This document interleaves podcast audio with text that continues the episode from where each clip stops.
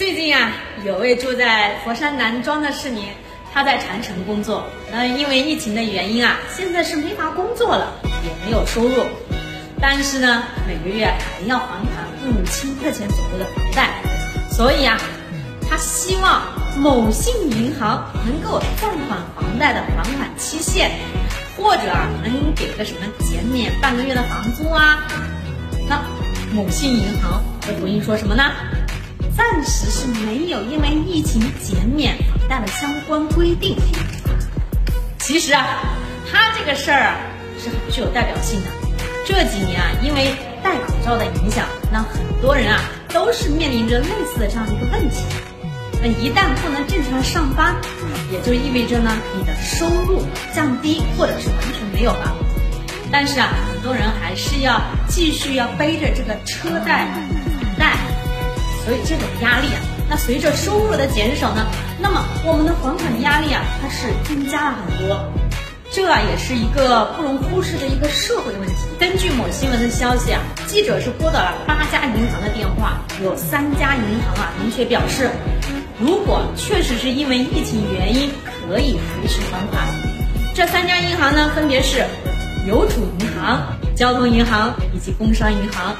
那至于其他的银行，有些说我们没有明确的规定，那有些则是根据不同的地区来进行不同的申请要求。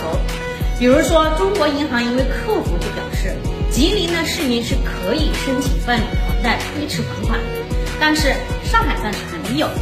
其实啊，在二零二零年，咱们国家就有相关文件要求，疫情防控期间，如果是感染新冠肺炎住院治疗或者是隔离人员。或者是参加防疫工作，还有其他因为疫情导致不能及时还款情况，可以向银行申请。那经过银行认定之后，相关逾期贷款或者欠款的记录啊是可以不算的。那逾期记录已经报送了，也可以做调整。那因为疫情影响，暂时失去了收入来源的，那金融机构呢是可以灵活调整住房按揭、信用卡等个人信贷还款安排，合理延后还款期限。也就是说啊，确实是因为疫情影响导致没有收入、没有办法还房贷的，都可以尝试去银行申请推迟还房贷，然后呢等待银行审批。我们说啊，欠债还钱天经地义，那欠银行的钱当然是要还的。但是在民间啊，我们也是有守望相助这个传统美德。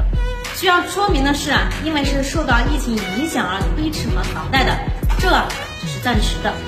这和失去偿还能力啊完全是两回事儿。那银行通过灵活的制度变通，那允许一部分困难群体啊推迟还房贷，这一点啊意义非常重大，你觉得呢？